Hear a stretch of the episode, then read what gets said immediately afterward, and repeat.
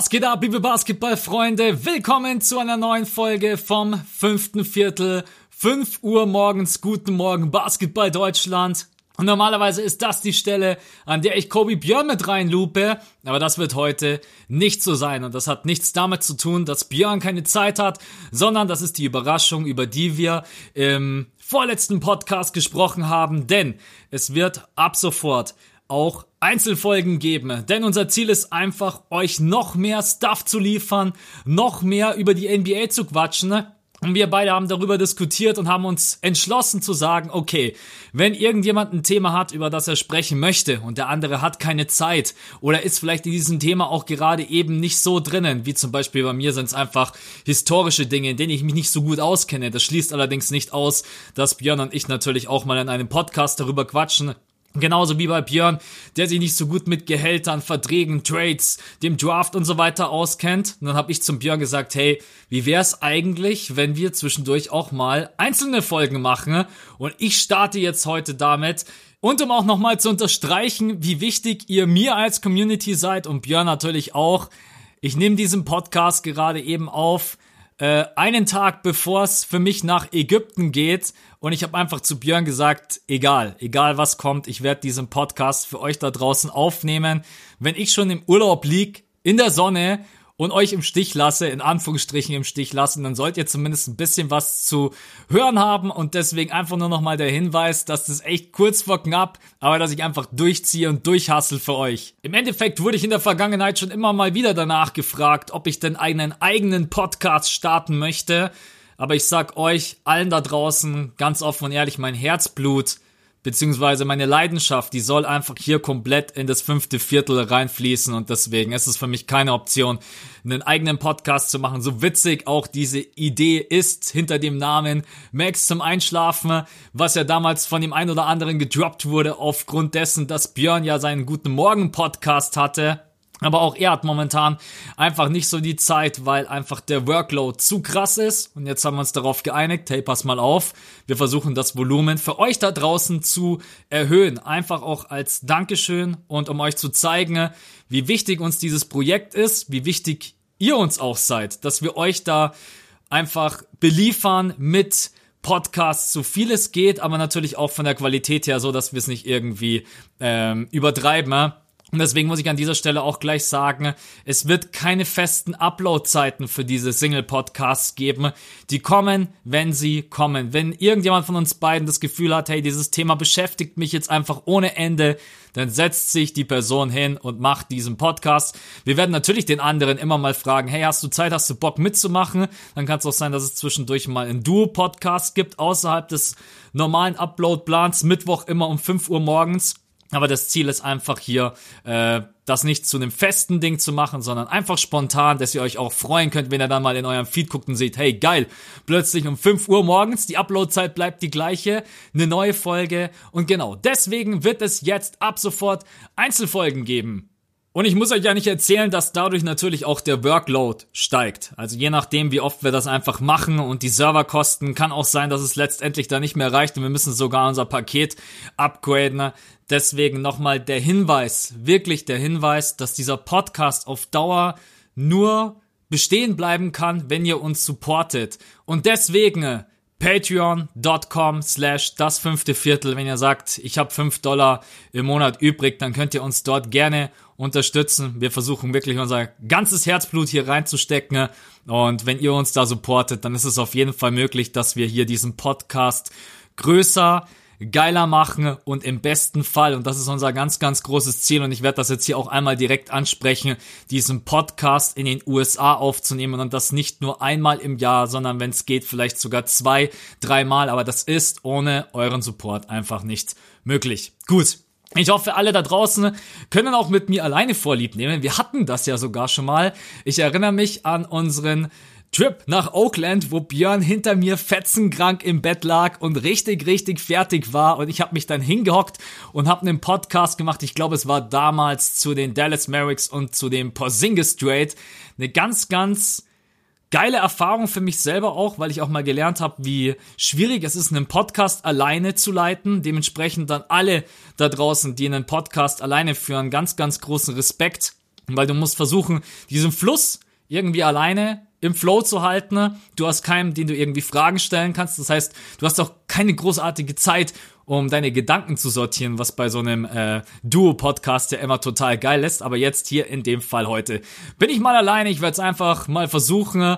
Und genau, ich würde sagen, wir starten rein. Ihr habt natürlich draußen schon den Titel gelesen und ich glaube, das ist ein geiler Podcast als erster Single-Podcast. Es geht um die Golden State Warriors und D'Angelo Russell und natürlich um die aktuelle Situation der Dub Nation, die, äh, ja, man muss ehrlich sein, also schlimmer geht's eigentlich gar nicht. Schlimmer geht es wirklich nicht. Aber ich kann euch jetzt schon mal versprechen, dass ihr nach fünf Minuten, wenn ihr Fans der Warriors seid, da sitzen werdet und keine Trauermine mehr auf dem Gesicht habt, sondern ihr werdet positiv sein. Denn ich fange jetzt erstmal als Einstieg an, bevor wir über irgendwelche Trade-Szenarien reden, die es geben könnte für D'Angelo Russell. Und das ist hier das Main Topic. Was für Pakete kann es geben für ihn? Ich habe mir sechs Trades rausgesucht ich sage aber auch gleich hier an dieser Stelle, ich kann überhaupt nicht einschätzen, äh, wie lang dieser Podcast wird, ob das jetzt eine halbe Stunde wird oder eine Stunde.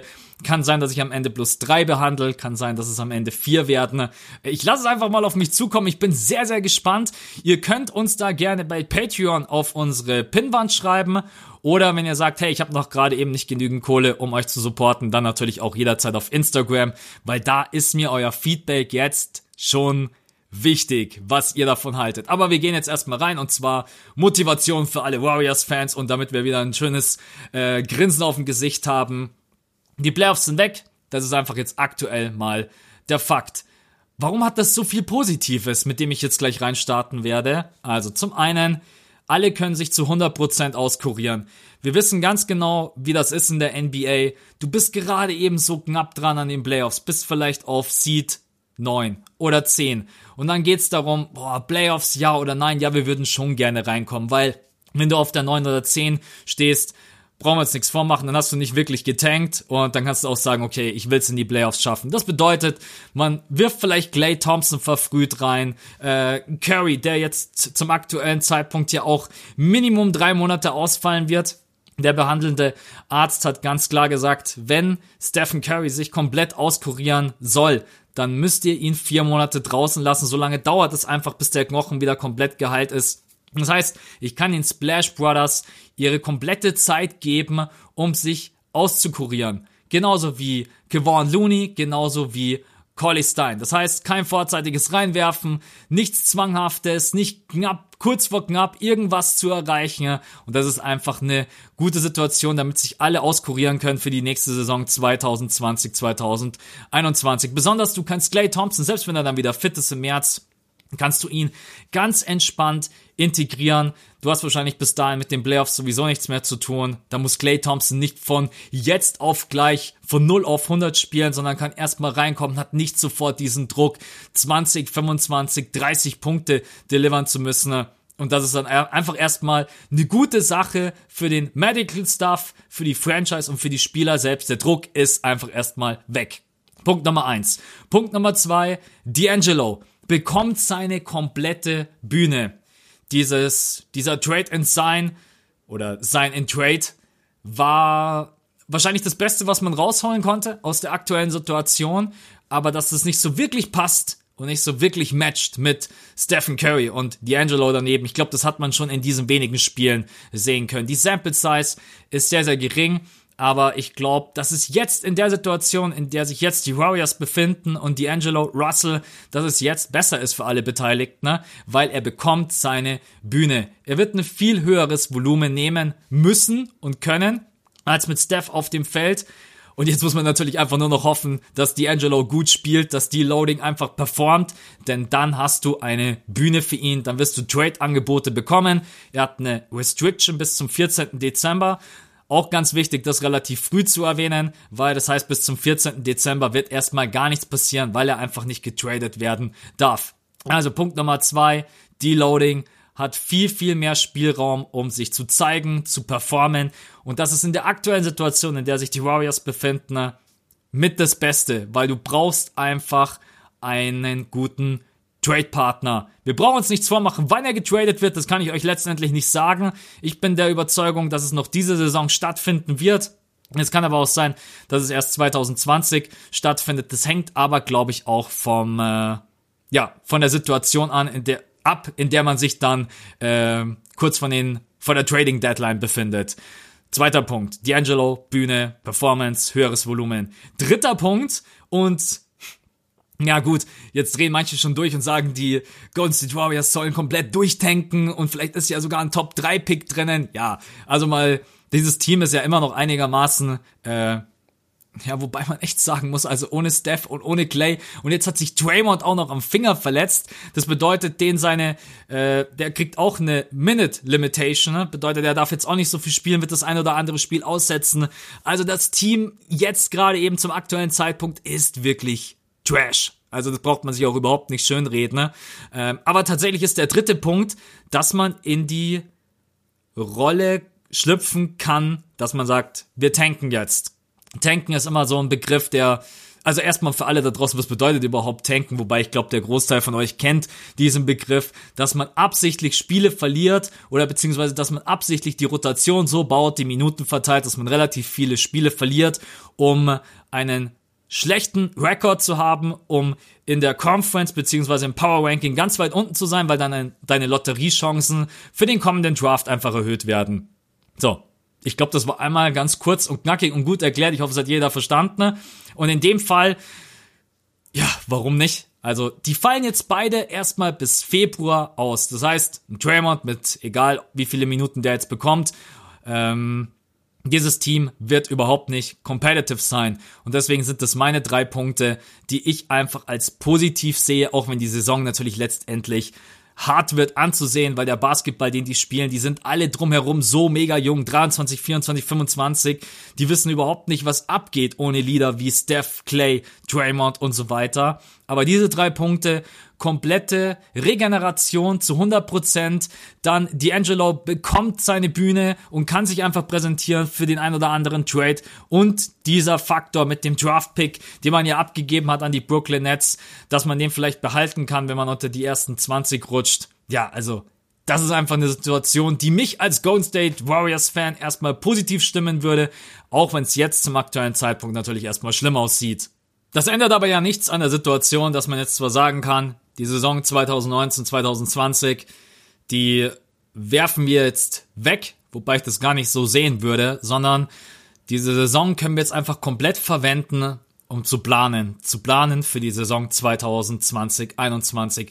Und ich sage euch ganz ehrlich, jetzt wird man wirklich sehen, wie gut ist die Franchise aufgestellt. Sowohl von Steve Kerr, der jetzt natürlich als Coach viel, viel mehr gefragt ist, als auch vom Front Office. Denn dieser D'Angelo Trade, der für mich zu 100% stattfinden wird, der wird sicher alles andere als leicht, weil man weiß, in was für einer Situation sich die Golden State Warriors befinden, die jetzt in San Francisco spielen, im Chase Center. Jetzt wird schon vom Fluch gesprochen, aber meine Güte, ich glaube, mit diesem Team hätten sie auch äh, in Oakland in der Oracle Arena diese ganzen Spiele verloren, wobei man sich natürlich von den Phoenix Suns und von den Thunder nicht so abschlachten muss. Ähm, aber okay, kommen wir zu diesem Thema.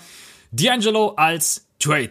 Weil wenn Steph zurückkommt, ist er ganz klar der Starting Five Point Guard. Wenn, du, wenn Glade zurückkommt, hast du einen der besten Two-Way Player auf seiner Position in der Liga sowieso und mit einem der größten Shooter aller Zeiten. Draymond wird mir jetzt gerade eben auch ein bisschen zu schlecht geredet. Natürlich aufgrund seines Charakters äh, bietet er sehr, sehr schnell eine Angriffsfläche, weil auch viele ihn nicht mögen, was ich auch irgendwo verstehen kann. Aber du hast hier auf jeden Fall drei All-Stars und das ist immer noch genügend mit einem Trade, der den Golden State Warriors einen Wingplayer bringt oder vielleicht sogar einen Wingplayer und einen Point Guard, weil man muss gucken, dass man sich auch in der Tiefe natürlich wieder verstärkt. Denn du hast viele Leistungsträger verloren. Igudala, ganz klar. Also was das einfach für ein wichtiger Typ und Charakter ist. Jetzt alleine merkt man das, wie unglaublich gerne die Los Angeles Lakers ihn haben möchten. Äh, Livingston, der seine Karriere beendet hat. Da sind einfach sehr, sehr viele Pieces weggefallen. Von KD brauchen wir natürlich gar nicht quatschen, der jedes Team sofort zu einem Contender macht. Und das bedeutet, okay, wir haben dieses Piece D'Angelo und deswegen starten wir jetzt auch rein mit dem ersten Trade. Bevor wir da jetzt großartig, weil ich merke gerade schon, ich bin wieder absolut im Modus und bin hier schon irgendwie bei 15 Minuten, ne? Obwohl ich ehrlich gesagt noch gar nicht großartig was erzählt habe. Ähm, der erste Trade, den glaube ich jeder von euch schon mal gehört hat, ist natürlich richtig. D'Angelo für Andrew Wiggins. Wie oft ich diesen Trade gelesen habe, privat gelesen habe, in Medien gelesen habe, äh, auf ESPN, wo auch immer, Bleacher Report, Athletic, whatever.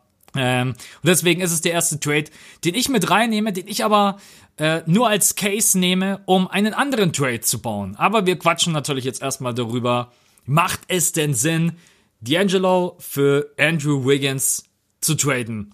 Andrew Wiggins ist als Nummer 1 Pick in die Liga gekommen und bleibt nach wie vor komplett hinter seinen Erwartungen. Das ist auch in der aktuellen Saison so. Ich habe im vorletzten Podcast mit Björn drüber gequatscht, da habe ich ihn viel zu positiv dargestellt. Ich habe mich von diesem einen Spiel komplett in die Irre führen lassen. Andrew Wiggins spielt nach wie vor komplett unüberlegt und das ist seine größte Schwäche. Seine Shot Selection ist nach wie vor katastrophal. Ich habe mir mal seine Shot-Chart aus dem vergangenen Jahr ausgerufen, weil die Sample Size aus der aktuellen Saison ist halt einfach noch sehr, sehr minimal. Und Andrew Wiggins hat ein ganz, ganz großes Problem. Und das ist eigentlich nur eine Sache, die im Kopf stattfindet und die man vom Spielflussrhythmus selber umstellen muss. Er nimmt viel, viel zu lange Pull-Up-Jumper. Also wirklich Zweier, die eigentlich im Endeffekt könnt ihr auch dann sagen, dann kann ich auch gleich einen Dreier nehmen. Und ich habe hier mal die Shot Chart vor mir. Und stellt euch jetzt einfach mal vor, ihr schaut auf den Korb und geht von der rechten Corner rüber auf die linke Seite, okay? Weil ich sehe es jetzt direkt vor mir, aber ihr natürlich nicht. Aus der Corner 6 von 22. Das sind 27 Prozent. Die rechte Corner trifft er so gut wie gar nichts. Auf der anderen Seite, linken Corner, 59 Prozent. Also das ist so seine, sein Lieblingsspot, muss man schon fast sagen. Lass mich ganz kurz gucken. Ne? Tatsächlich, also von dort trifft er den Dreier am stärksten aus der linken Corner. Wenn wir dann von der rechten Corner ein bisschen weiter hochgehen, dann sind es nur noch 25,7 Prozent. 19 von 74 in der vergangenen Saison. Und dann gut, jetzt könnte ich natürlich so weitermachen aus der Mitte 35,2 Prozent, 32,4 Prozent. Und wenn wir dann nach vorne gehen, top of the key, gehen rein äh, ins Perimeter, der trifft er einfach so gut wie gar nichts. 23,3 Prozent Left Side, dann Frontal 31 Prozent, 26,3 Prozent Right Side. Und das ist einfach komplett unter dem Liga-Durchschnitt. Es ist alles rot. Seine Shooting und seine Shot Selection ist schlecht. Punkt Nummer eins. Punkt Nummer zwei. Passing für einen Wingplayer unterdurchschnittlich schlecht. Er hat jetzt in seiner Karriere gerade eben einen Durchschnitt von 2,2 Assists. Jetzt in der aktuellen Saison von den vier Spielen, die ich jetzt hier gerade eben vor mir habe, hat er gerade mal einen Assist im Durchschnitt. In der Saison davor 2,5. Das ist einfach viel zu wenig. Also er ist weder ein guter Shot Creator, noch ist er ein guter Passgeber. Und noch ist er ein guter Defender. Das sind eigentlich die drei Dinge, die ich ja eigentlich von einem Wingplayer haben möchte. Also auf jeden Fall, dass er mir Shooting mitbringt. Und wenn er mir nicht Shooting mitbringt, dann, dass er mir zumindest Defense mitbringt. Und wenn er mir das nicht mitbringt, dass er zumindest gut seine Leute irgendwie einsetzen kann, indem er einfach oft im Double Team endet und kann an den Pass spielen, aber das ist alles bei Andrew Wiggins nicht gegeben. Und dementsprechend merkt ihr vielleicht schon, in welche Richtung ich möchte. Wiggins ist für mich eigentlich kein Trade-Kandidat für D'Angelo Russell. Aber die Frage, die ich mir natürlich stelle, wie würde ihm so ein Klimawechsel was würde das mit ihm machen? Eine andere Franchise, ganz andere Spieler, ein Stephen Curry und Clay Thompson ist nicht vergleichbar, auch nicht mit einem Carl Anthony Towns. Nicht mal ansatzweise. Ähm, eine neue Franchise, eine neue Stadt, ein neuer Head Coach. Ich weiß es nicht, was es mit ihm machen würde, aber das ist mir einfach eine zu krasse Variable und deswegen würde ich diesen Trade Andrew Wiggins, äh, der übrigens 27,5 Millionen aktuell als äh, Gehalt hat und D'Angelo 27,2, beide in einem Vierjahresvertrag, würde ich auf gar keinen Fall machen. Äh, es gibt eine andere Alternative, die ich jetzt mal in Erwägung gezogen habe und das wäre äh, auch mit den Timberwolves D'Angelo Russell gegen Robert Covington, Rocco und Jeff Teague. Lass mich ganz kurz erklären. Robert Covington hat einen Dreijahresvertrag, 11,3 Millionen. Jeff Teague hat einen Einjahresvertrag, 19 Millionen, der natürlich, ja, äh, Natürlich viel zu vieles, ist auch klar. Was bei ihm sehr, sehr ätzend ist, er hat eine Player Option. Und, äh, oder hat er eine Player Option? Nee, der wird unrestricted free agent, sehe ich gerade. 2019, 2020, 19 Millionen. und dann Unrestricted Free Agent. 32 Jahre alt. Wenn man diesen Trade machen würde, einfach nur mal als Gedankenspiel, mit Robert Covington hast du einen sehr, sehr guten, soliden 3D-Player. Spielt momentan auch nicht so, wie er spielen kann, besonders vom Shooting her. In der vergangenen Saison hat er 37,2% from deep gedroppt. Jetzt gerade eben nur in diesen vier Spielen, die ich als Sample Size habe, 27,3. Also Robert Covington 11,3 Millionen, drei Jahresvertrag, Jeff Teague 19 Millionen, ein Jahresvertrag, 32 Jahre alt. Ich glaube, dass man bei Jeff Teague durchaus in der Lage wäre zu sagen, okay, wir integrieren dich und dann geben wir dir einen neuen Vertrag, aber natürlich nicht mehr zu diesen Konditionen. Aber du hast die Chance hier mit uns gemeinsam um den Titel mitzuspielen. Denn gehen wir mal davon aus, Steph Curry, Clay Thompson, Robert Covington, wobei ich immer Rocco ganz gerne als Six-Man habe, aber in dem Fall wäre natürlich in der Starting Five Draymond und dann auf der 5 Kevon Looney, Collistein, was auch immer. Jeff Teague von draußen und dann je nachdem, was du mit deinem Pick natürlich erreichen kannst, hast du gar kein so schlechtes Team. Das war mein Grundgedanke dahinter. Weiß ich nicht, was ihr davon haltet. Schreibt es mir oder beziehungsweise uns, wie gesagt, gerne auf Instagram oder auf Patreon. Jeff Teague, Robert Covington gegen D'Angelo Russell. Sehe ich eher als, vielleicht kann man die Wolves da vielleicht sogar noch was anderes rausdrücken, aber das wäre jetzt mal mein erster Gedanke gewesen, den ich wesentlich besser fände als den Wiggins Trade aber wie gesagt, beides nicht ganz optimal. Dann gäbe es aber für mich einen optimalen Trade-Partner. Und vielleicht ahnt es der ein oder andere von euch schon. Äh, es sind die Phoenix Suns. Ich bin immer noch der Meinung, dass du mit Ricky Rubio dieses Problem auf der Point Guard Position nicht gelöst hast. Also wenn du wirklich sagst, du willst in die Playoffs und du willst in den Playoffs auch irgendwie eine Rolle spielen, dann ist Rubio nicht der Spielertyp, mit dem du das schaffen kannst. Offensiv sowieso nicht, defensiv schon gleich dreimal nicht. Und deswegen glaube ich, dass durchaus die Phoenix Suns Interesse hätten, wenn man denn bei ihnen anklopft. Und ich bin mir auch relativ sicher, dass es zwischen den beiden Gespräche geben wird. Ich habe mal ein bisschen rumprobiert. Äh, erstmal wollte ich D'Angelo mit seinen 27,2 Millionen traden gegen äh, äh, Kelly Oubre Jr. und Mikael Bridges. Das hat aber nicht geklappt aufgrund des äh, Salary Caps. Und das bedeutet, man müsste dann in dem Fall noch einen weiteren Spieler involvieren. Übrigens, Kelly Oubre Jr. kann auch nicht bis zum 15. Dezember getradet werden. Auch der hat eine Restriction. Nur das ganz kurz als Information und mal ganz kurz seine Stats vorgelesen aus der aktuellen Saison. Äh, fünf Spiele, 18,6 Punkte einen Block, 1,6 Steals, was ich sehr, sehr beachtlich finde, ist aktuell sein höchster Schnitt, den er jemals aufgelegt hat in seinen ersten, der hat mittlerweile auch schon sieben Jahre auf dem Buckel. Äh, Total Rebounds 6,4, auch sein höchster Wert. 1,4, nicht sein höchster Wert, letztes Jahr 1,6, aber das ist vielleicht auch bei ihm gar nicht so das Hauptaugenmerk. 34,8% from deep, äh, ich glaube, da ist auch noch Luft nach oben und generell aus dem Feld 47,1% spielt derzeit 31 Minuten.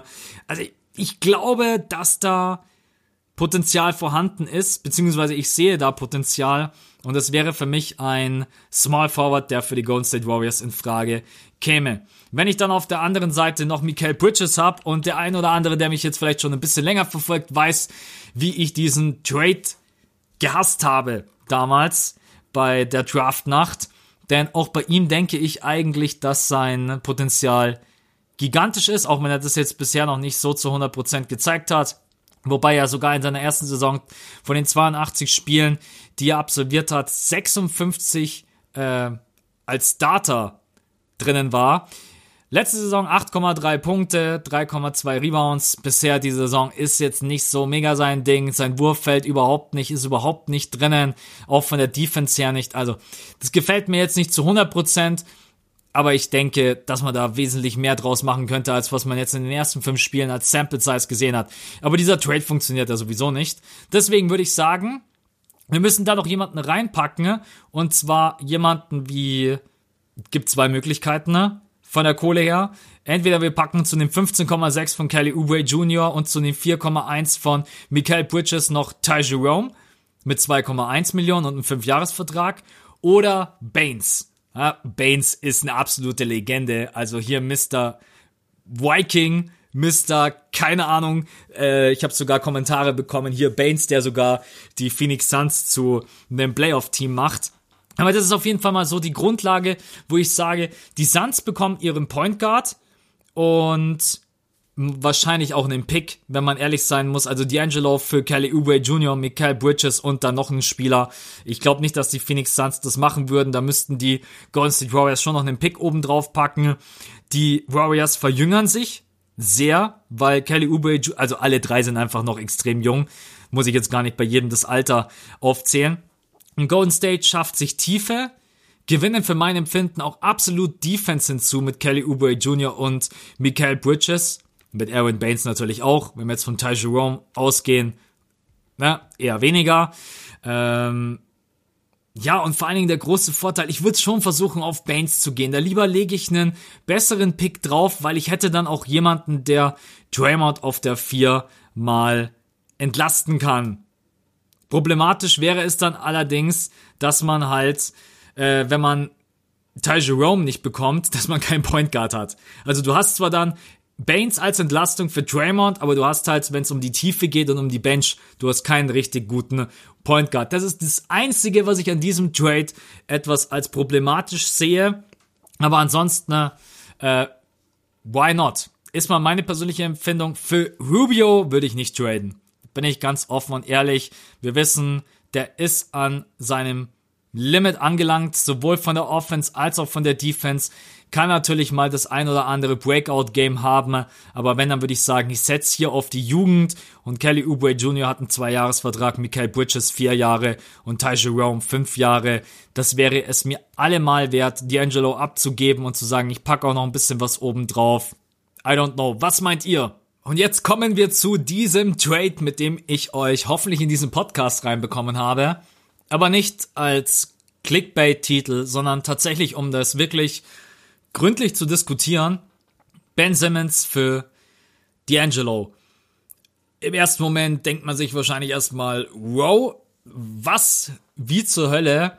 Und wenn man sich die Verträge anschaut, dann natürlich auch erstmal, hey Max, also das, das geht ja aktuell gar nicht, weil D'Angelo natürlich Restriction bis zum 15. Dezember und Ben Simmons hat ja noch ein Jahr mit 8,1 Millionen. Und auf der Gegenseite steht Russell mit 27,2 Millionen. Also das würde natürlich jetzt zum aktuellen Zeitpunkt nicht funktionieren. Aber er hat ja seine Rookie Extension unterschrieben. Und das bedeutet, dass sein Gehalt in der nächsten Saison auf 29,3 Millionen hochspringen wird und das ist natürlich dann schon ein ganz anderes Thema, sogar bis zu 39 Millionen. Und wenn wir dann 29,3 Millionen gegenüberstellen von zu 27,2 Millionen, dann ist das für beide Seiten machbar. Gut. Das sind mal die Zahlen. Die Zahlen sind immer der erste Punkt, um überhaupt zu gucken. Also der erste Punkt ist eine Restriction im Weg. Der zweite Punkt, klappt es überhaupt vom Cap Space her? Und der dritte Punkt, zu dem kommen wir jetzt, macht es überhaupt irgendwie Sinn für beide Seiten? Äh, ein Deal für die Sixers Franchise, der in neun von zehn Fällen überhaupt keinen Sinn macht und wo man auch überhaupt nicht nachdenken braucht. Also da brauche ich euch da überhaupt nichts vormachen. Ben Simmons ist eins der größten Talente, die wir in der NBA haben. Er kann von der 1 bis zur 5 alles verteidigen. Schaut euch die Spiele an, die die Sixers bisher gespielt haben. Selbst wenn Ben Simmons einen Switch auf den Center kassiert hat, er kann diese Position verteidigen und das ist eigentlich unglaublich, weil wer in der NBA hat jemanden, der ein Playmaker ist, ein Scorer, ein Rebounder und jemanden, der von der 1 bis zur 5 alles verteidigen kann. So, das sind die ganzen positiven Ding Dinge, genauso wie sein Decision Making. Also da wird er nur von wenigen in der NBA übertroffen. Weiß ich nicht, da fällt mir aktuell ehrlich gesagt bloß LeBron James ein. Aber wenn es darum geht, den Ball zu verteilen und die richtige Entscheidung zu treffen, dann ist da Ben Simmons für mich in der NBA mit einer äh, der besten. Auf der anderen Seite hast du D'Angelo, der gezeigt hat, dass er ein guter Assistgeber sein kann, der jemand sein kann, der ein Team führen kann, auch von der Point Guard Position her, der im Playmaking einigermaßen funktioniert, aber Playmaking und Scoring, besonders Scoring natürlich auch von außerhalb und mit dem Wurf kombinieren kann. Und das ist eben das einzige, was Ben Simmons nicht kann. Er hat halt einfach keinen Wurf. Das brauchen wir jetzt auch einfach nicht schönreden. Ne? Ich weiß gar nicht, ob ich Ben Simmons in der Saison schon mal, ich habe irgendwie einen Jumper gesehen, also dass ich gesehen habe, dass er einen Jumper genommen hat. Ich glaube ehrlich gesagt nicht. Und ich habe bisher fast alle Spiele der 76ers gesehen, außer jetzt die Spiele, wo ich im Urlaub war. Aber genau, das ist halt die Sache, die dir D'Angelo mitbringt. Und das führt mich zur Frage, wenn Philly merkt, als Franchise, es klappt nicht. Also ich gewinne mit diesem Team, das ich jetzt so habe, keinen Titel. Und da nehme ich gerne als Beispiel die Clippers vor ein paar Jahren, Lob City, wo man sich hat viel zu spät, wo man sich viel zu spät hat eingestehen wollen, dass es mit Chris Paul, Blake Griffin und DeAndre Jordan, dass wir so keinen Titel gewinnen. Dieses Team darf man sich sowieso gar nicht ganz genauer anschauen, auch was die auf der Bench hatten, ne? von Jamal Crawford bis also, dass die nie großartig was gerissen haben, ist eigentlich ein Wunder. Aber ich nehme sie ganz gerne als Beispiel für diesen Fall. Was, wenn man merkt, okay, es funktioniert so nicht. Klar, Ben Simmons ist ein überragender Typ, aber vielleicht muss man dann das System von Philly umstellen. Und man braucht einen Point Guard, der shootet. Hauptproblem ist natürlich, dass Ben Simmons dich defensiv sicherlich um zwei, drei Klassen besser macht, als D'Angelo das tut. Aber wenn ich mein System umstelle, muss ich halt auch generell anders spielen. Und das würde auch bedeuten, dass Embiid im Post ganz anders agieren könnte. Ein ganz anderes Zusammenspiel mit allen praktizieren könnte, als mit Ben Simmons, weil ich jemanden da draußen habe, der einfach shooten kann. Ich muss mal ganz kurz nachgucken, das habe ich mir jetzt gerade gar nicht vorbereitet, wie ist natürlich jetzt etwas blöd, weil D'Angelo, glaube ich, jetzt in den ersten Spielen für die Golden State Warriors nicht gerade sein bestes Spiel absolviert hat.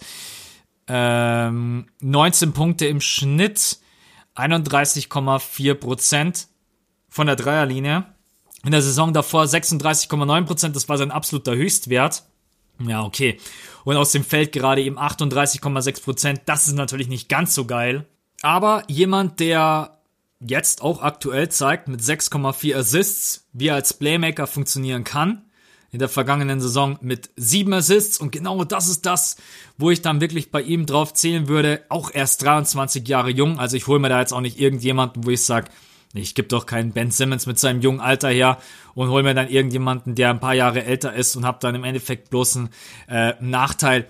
Es kann natürlich auch sein, dass Golden State da was oben drauf packen müsste, weil selbst wenn ich sage, ich will mein System umstellen und ich gehe nicht mal mit Ben Simmons, dann wüsste ich natürlich immer noch, was für einen Wert Ben Simmons für jedes Team hätte, weil stellt euch einfach mal nur vor, Curry, Thompson, Ben Simmons, wo auch immer du den dann integrierst und Draymond. Alleine nur diese vier Namen, das wäre für mich äh, genauso wie jetzt Philly ein Championship-Team da sind ganz, ganz viele Arbeits dahinter und da sind ganz, ganz viele Fragezeichen und ich sag ja auch, in neun von zehn Fällen wird dieser Trade höchstwahrscheinlich nicht stattfinden. Aber ich will nur die Möglichkeit aufzeigen, dass es machbar ist. Nicht in dieser Saison, aber wenn die Extension von Ben Simmons greift, ist es vom Cap Space her möglich. Und wenn Philly sagt, irgendwie funktioniert das hier aktuell nicht, dann kann es sein, dass man sein System umstellt. Aber das ist dann auch eine Grundsatzfrage. Also da muss man als Franchise sagen, okay, wir wollen anderen Basketball spielen, weil du spielst mit D'Angelo Russell einen ganz anderen Basketball als mit Ben Simmons auf der 1. Ich sage euch aber auch ganz ehrlich, ich glaube, wenn ich diesen Call als GM bekommen würde, ich würde immer Nein sagen. Ich würde immer Nein sagen. Da müsste ich schon wirklich zwei, drei, vier Jahre in Folge in den Playoffs so auf den Sack bekommen, dass ich mir irgendwann die Frage stelle, was kann ich jetzt umstellen, was kann ich irgendwie anders machen. Äh, und bis dahin ist D'Angelo schon längst nicht mehr dort. Also von dem her ist das auch ein Case für die nächste Saison, nicht für die jetzige Saison. Äh, aber ich wollte es trotzdem mal hiermit aufgreifen, weil ich finde es interessant, den Gedanken, wie könnte es bei Philly weitergehen? Auch mit dem Wurf von Ben Simmons, wie weit wird man es schaffen? In dieser Saison. Die sind jetzt schon ein Championship-Team. Die haben locker natürlich jetzt ein paar Jahre im Fenster, weil Ben Simmons und Joel Embiid sind jung genug. Tobias Harris ist jung genug. Horford ist nicht mehr der Jüngste, aber auch mit Richardson, Zaire Smith und so weiter hat man genügend junge Typen. Ähm, Aber trotz allem, wie gesagt, also ganz, ganz schwieriger Trade. Trotz allem eine Option für die Warriors auf alle Fälle. Dann gibt's einen Trade-Partner, für den die Offseason gar nicht geil lief. Also man braucht sich das auch nicht schönreden. Ne? Die New York Knicks haben eigentlich geplant mit äh, Irving und Kevin Durant oder Kemba Walker und Kevin Durant.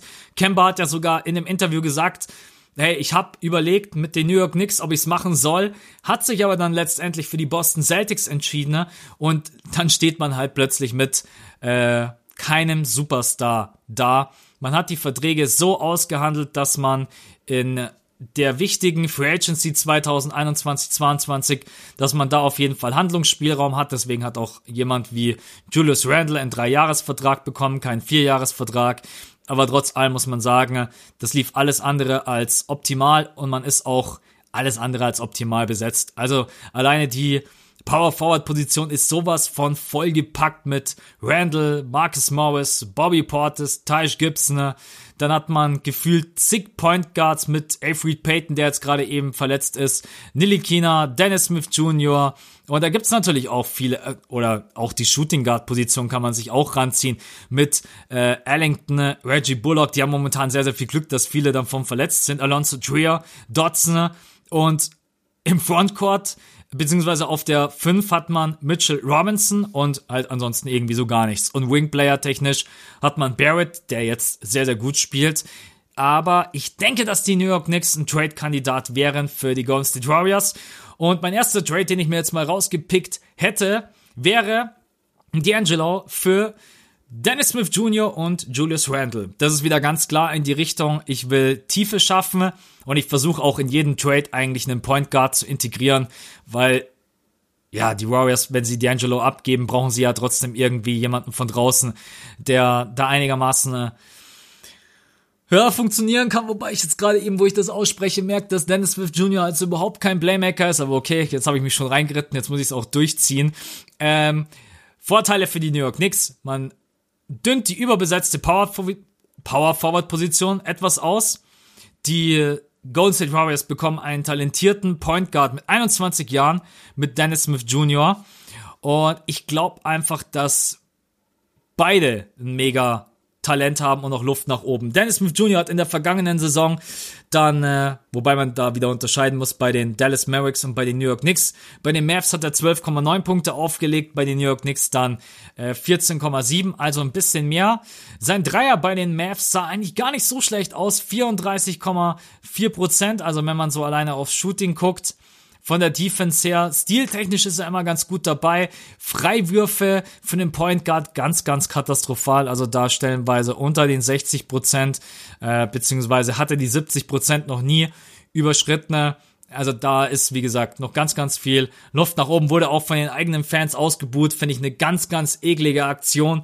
Äh, aber die New York Knicks-Fans sind ja bekannt für, naja, ich sag bloß Christoph Posingis beim Draft. Äh, kein Kommentar, was da damals abging. Auf der anderen Seite habe ich Julius Randle, der in der vergangenen Saison für die Pelicans natürlich richtig, richtig nice aussah mit 21,4 Punkten, 8,7 Rebounds und 3,1 Assists.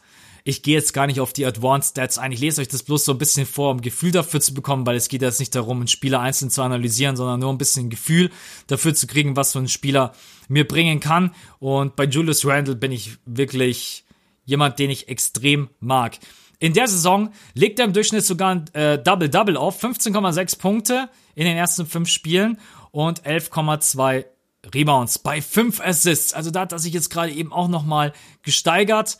Ich glaube, dass Julius Randle in diesem Deal so das Piece wäre, was mich wirklich anlacht. Aber natürlich spielt Julius Randle auch, ehrlich gesagt, auf der Position von Draymond. Ich sehe ihn überhaupt nicht als Center. Hat er zwar auch schon mal gespielt, aber Julius Randle ist für mich kein Center. Also wenn der gegen richtige Big Fellas spielt wie Embiid, Jokic, Drummond, wer auch immer, Gobert, dann ist das einfach kein Case und deswegen äh, ist es vielleicht ein Trade, über den man nachdenken könnte, aber letztendlich wäre es für mich keine Option. Und deswegen kommen wir jetzt zu etwas anderem, wo ich sage, das würde mich schon viel, viel mehr anlachen. Und das ist tatsächlich dann auch mein letzter Trade, mit dem ich versuche euch beziehungsweise wo ich mich vielleicht selber versuche zu überzeugen, weil man merkt schon, es ist gar nicht so leicht. Es ist nicht so leicht, erstmal ein Paket zu finden für die Golden State Warriors mit einem Wingplayer und einem Point Guard. Ich bin übrigens total, das sage ich vielleicht, das ist viel zu spät. Ich bin jemand, der dagegen ist zu sagen, die Warriors brauchen einen Center. Warum? Also, die brauchen keinen Steven Adams. Die haben gewonnen Looney, die haben Corley Stein. Mit den beiden kann ich leben. Ich brauche einen Wingplayer, der mir Defense mitbringt und der mir im besten Fall eine Shot Creation mitbringt. Und damit meine ich nicht den Dreier von draußen, weil das habe ich mit Steph und Clay zur Genüge, sondern wirklich jemanden, der auch Gefahr im Drive und in der Penetration ausstrahlen kann. Und das wäre mir persönlich viel, viel wichtiger. Mein letzter Trade ist auch, muss man ehrlich sein, ein ziemlicher Hammer, weil es ein Superstar-Trade wäre. Und zwar wären das die Detroit Pistons und D'Angelo, äh, die Detroit Pistons würden D'Angelo erhalten und Collie Stein. Und auf der anderen Seite die Golden State Warriors würden bekommen äh, Drummond und Spieler XY. In meinem Fall würde ich vielleicht sagen Sekou Dumboya. Wir wissen mittlerweile alle, dass Drummond und die Pistons nicht verheiratet sind und dass Drummond auch seine Vorstellungen hat mit den Stats, die er so auflegt.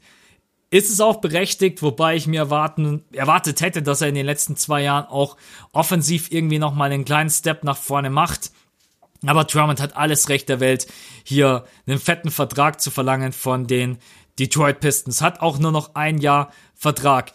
Die Warriors würden ein absolutes Monster dazu bekommen. Sie gewinnen an Größe, sie bekommen ein Double-Double-Monster, was auch unterm Korb einfach mal für Verwüstung sorgen kann. Also so einen Typen wie Drummond hat man bei den Golden State Warriors eigentlich noch nie gehabt.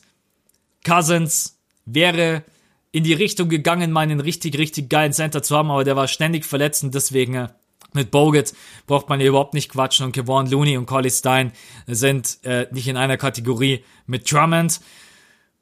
Und deswegen, pff, Wow, also Drummond würde auf jeden Fall ganz, ganz neue Räume eröffnen für die Golden State Warriors, auch für Steph und Clay, wenn es darum geht, Second Chance Points zu kreieren. Aber das ist nur eins von meinen Pieces, sondern ich würde auch wirklich sagen, vielleicht noch einen Spieler wie Sekou Dumbuya. Ein vielseitiger Spieler, ein großer Spieler, der sich zwar bisher in der NBA noch nicht präsentieren konnte, aber der alles mitbringt, was ich so gerne bei den Golden State Warriors sehen würde. Und zwar ist es wirklich jemand, der sehr athletisch ist, agil ist, ähm, ja, ich kann jetzt natürlich immer bloß alles vom College äh, aufzählen, was ich da so von ihm kenne, aber ich glaube, dass Sekou ja wirklich ein guter Spieler sein kann in der NBA. Hat auch einen Fünfjahresvertrag, natürlich ein sehr, sehr geringes Gehalt, was ja auch irgendwie matchen muss mit dem Vertrag von Collie Stein. Genau, das wäre mein erster Gedanke. Ein anderer Gedanke, wir, ich habe es ja gerade eben angesprochen, wir haben natürlich dann wieder kein Backup auf der Point Guard Position. Du könntest natürlich auch sagen, äh, der Trade würde auch funktionieren mit Derrick Rose. Ich weiß, wie viele Derrick Rose Fans es da draußen gibt. Als Backup für Curry von draußen. Äh. Aber ich sehe es irgendwie notwendiger, dass die Golden State Warriors in der Starting Five erstmal wieder einen Wingplayer bekommen, der und wenn es kein Star ist oder wenn es kein wirklich lukrativer Player ist, der jetzt schon vier, fünf Jahre in der NBA ist, dass ich auf jeden Fall das Gefühl habe, mit dem, den kann ich hier aufbauen, neben Steph und Clay. Dass ein Sekou Dumbuya jetzt natürlich nicht ist, wo alle sagen, wow, krass, also mit dem sind wir jetzt direkt ein Contender. Aber ich glaube, dass ein Sekou Dumbuya beispielsweise sich neben diesen Splash Brothers und unter Steve Kerr extrem gut entwickeln könnte. Und deswegen wäre das jetzt mal so mein Fit. Du musst im Endeffekt irgendein, ja, wie sagt man so schön, du musst einfach irgendeine bittere Pille musst du schlucken, weil du wirst halt ganz, ganz schwer einen Wingplayer bekommen und einen Point Guard. Das funktioniert beim Trade mit den Phoenix Suns, den ich vorhin aufgezählt habe, mit Kelly Oubre Jr., äh, Mikael Bridges und Ty Jerome. Da würde ich ehrlich gesagt, ja, das ist der Trade, der mir am besten gefällt. Mit Rocco und Jeff Teague würde ich auch noch mitgehen. Alles andere ist Andrew Wiggins würde ich nicht machen. Ähm, und was hatten wir noch im Angebot? Ben Simmons. Ich wollte euch diese Option mal aufzeigen, dass die nächsten Jahre das passiert. Glaube ich nicht, da müsste Philly jetzt schon einfach zwei, drei Jahre wirklich in die greifen. Dennis Smith Jr. und Julius Randle, ja, ist mir ehrlich gesagt ja, da hat man keinen wirklichen Wingplayer. Julius Randle ähnelt zu sehr einem Draymond und sehe ich auch nicht auf der 3. Und ich sehe auch nicht dauerhaft Julius Randle auf der 4, weil ich da auch einen Artikel zugelesen habe und Draymond auf der 5. Klar kann man dann Small Ball spielen, aber gegen die härteren äh, Center in der NBA wird das nicht funktionieren. Und der letzte Trade, den ich eigentlich ehrlich gesagt gar nicht so schlecht finde, aber dann fehlt dir halt einfach ein Point Guard, den man aber auch, und jetzt kommt natürlich der letzte Punkt, wenn die Warriors tanken, haben sie die Möglichkeit, sich einen Point Guard zu picken und es gibt viele gute Point Guards im nächsten Draft oder auch den ein oder anderen Small Forward, der auch erst so auf der, ja, 12 bis 20 gepickt werden könnte. Also da braucht man einfach sehr, sehr viel Planung. Man braucht eine Idee, wo möchte man hin? Möchte man lieber auf der 5 einen Superstar haben? Möchte man lieber ein tiefes Team haben? Möchte man lieber auf der Small Forward Position einen extrem starken Spieler haben? Die Golden State Warriors müssen jetzt sich einen Plan zurechtlegen, in welche Richtung soll es gehen und dann kann man überlegen, wie kann man einen Trade schnüren.